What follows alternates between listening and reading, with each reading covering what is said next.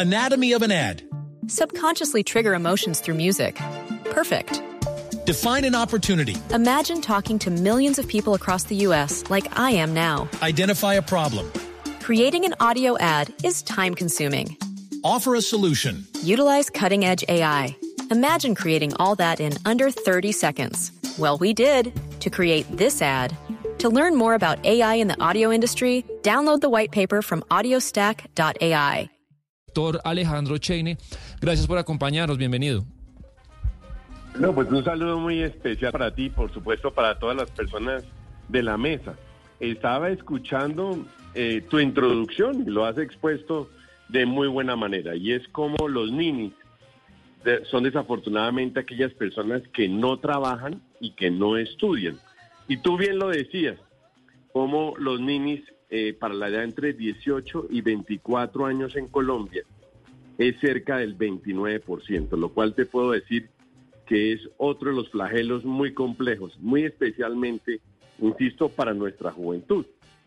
Rector, ¿y cuál es la razón para que eso lo estemos experimentando en Colombia? Esos ninis, esos jóvenes que ni estudian ni trabajan, fueron los que protagonizaron el estallido social de hace algunos años en el gobierno Duque, los que marcharon y dijeron queremos que las cosas cambien, queremos que acá haya oportunidades para nosotros.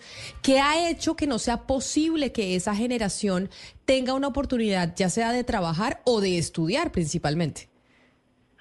Bueno, mira, hay, hay diferentes razones. Una de ellas que se evidencia en el estudio es la desafortunada desarticulación entre la educación, el sector productivo y, por supuesto, el Estado. Aquí se presenta lo que tú conoces como la paradoja del talento humano.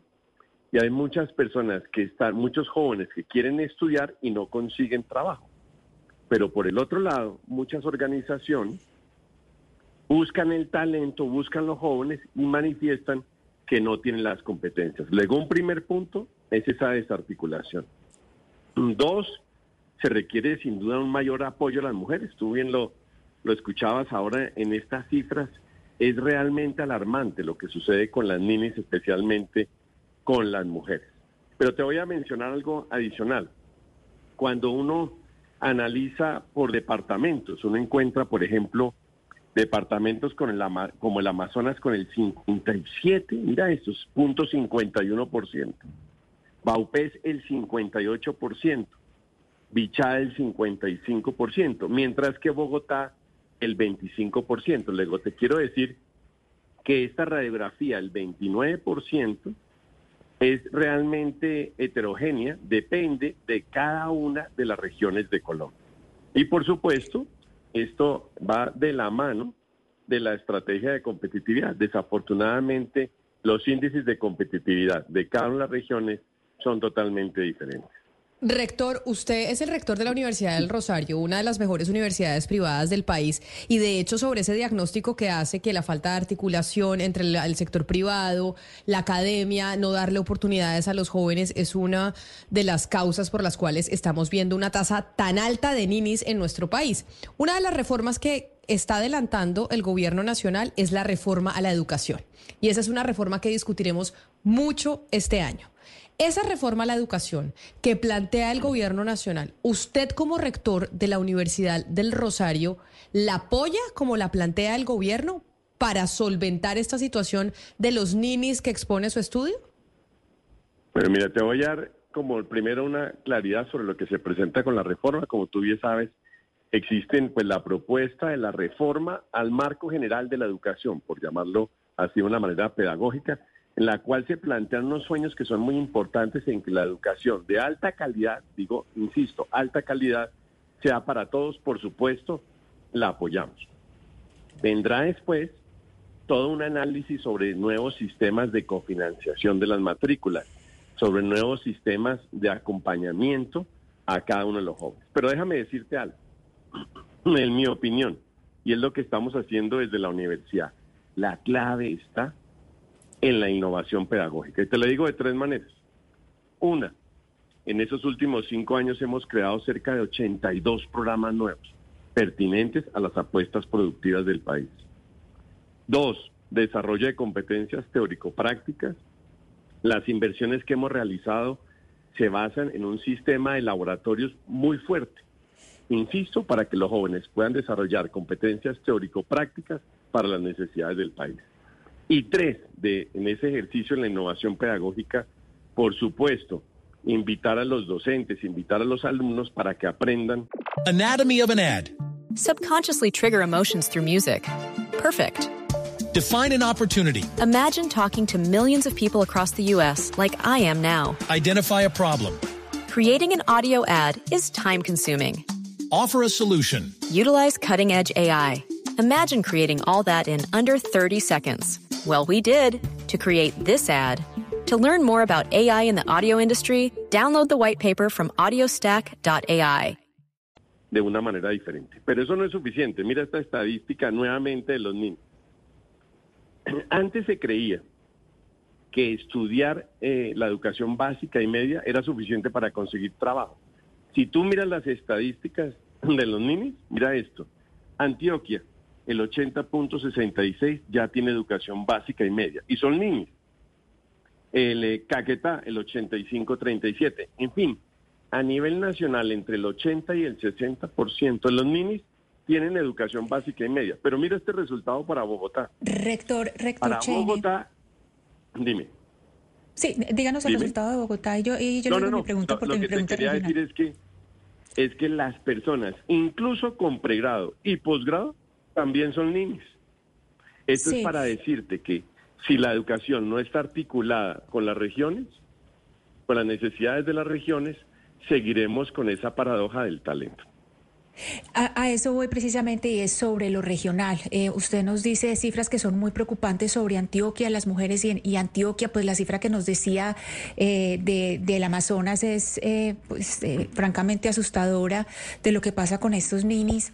Y le quería preguntar, este informe, ¿qué le dice a quienes elaboran políticas públicas tanto a nivel local, regional como central? Porque uno se preguntaría, entonces aquí la responsabilidad es un poco más de los gobiernos locales, regionales o es del gobierno central? ¿Y cómo articular?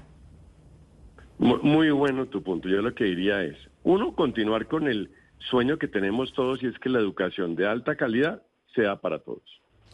Dos, que sea pertinente con las apuestas estratégicas de país y por supuesto con las apuestas que debe tener en competitividad cada una de las regiones.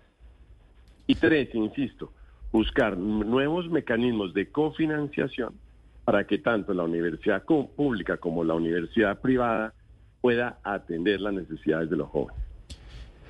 Rector, no sé si todos estos números y esto que estemos hablando esté hermanado con, pues, con el desplome de las matrículas de las universidades grandes eh, privadas del país, como eh, es el caso de la Universidad del Rosario.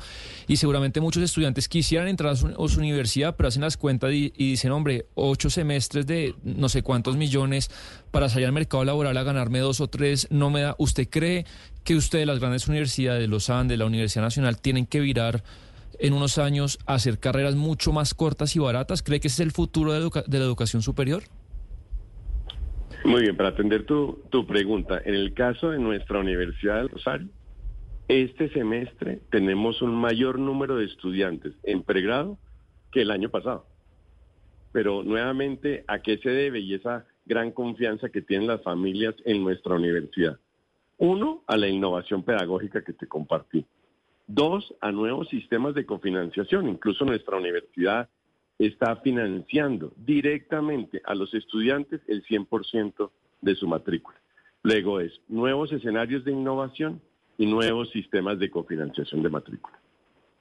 Y eso es lo que permite que hoy en día tengamos más estudiantes que el año anterior, rompiendo Sí. un poco la tendencia que tú bien acabas de mencionar en el país.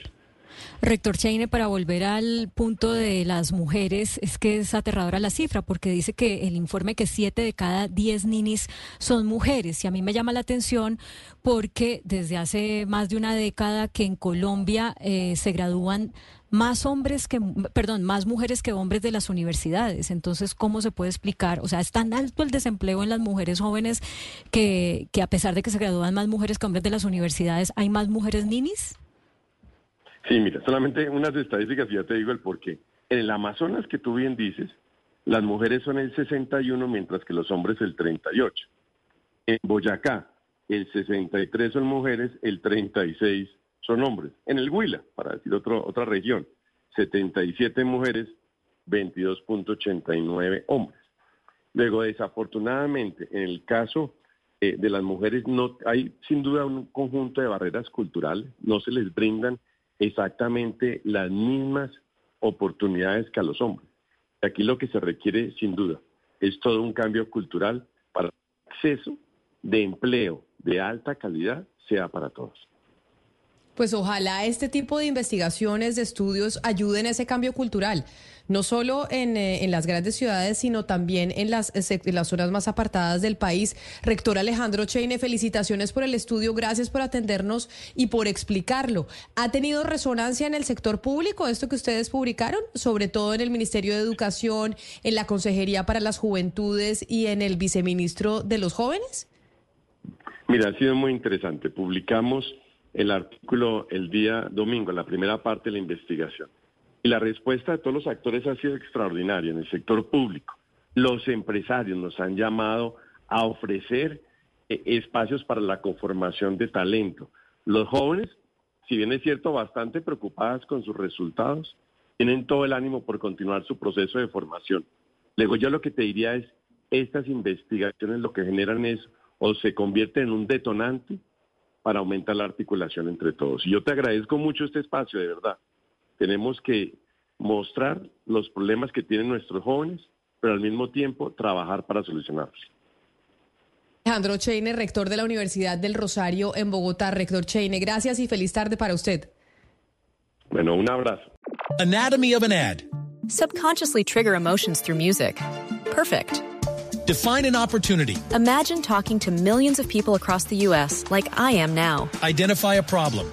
Creating an audio ad is time consuming. Offer a solution. Utilize cutting edge AI.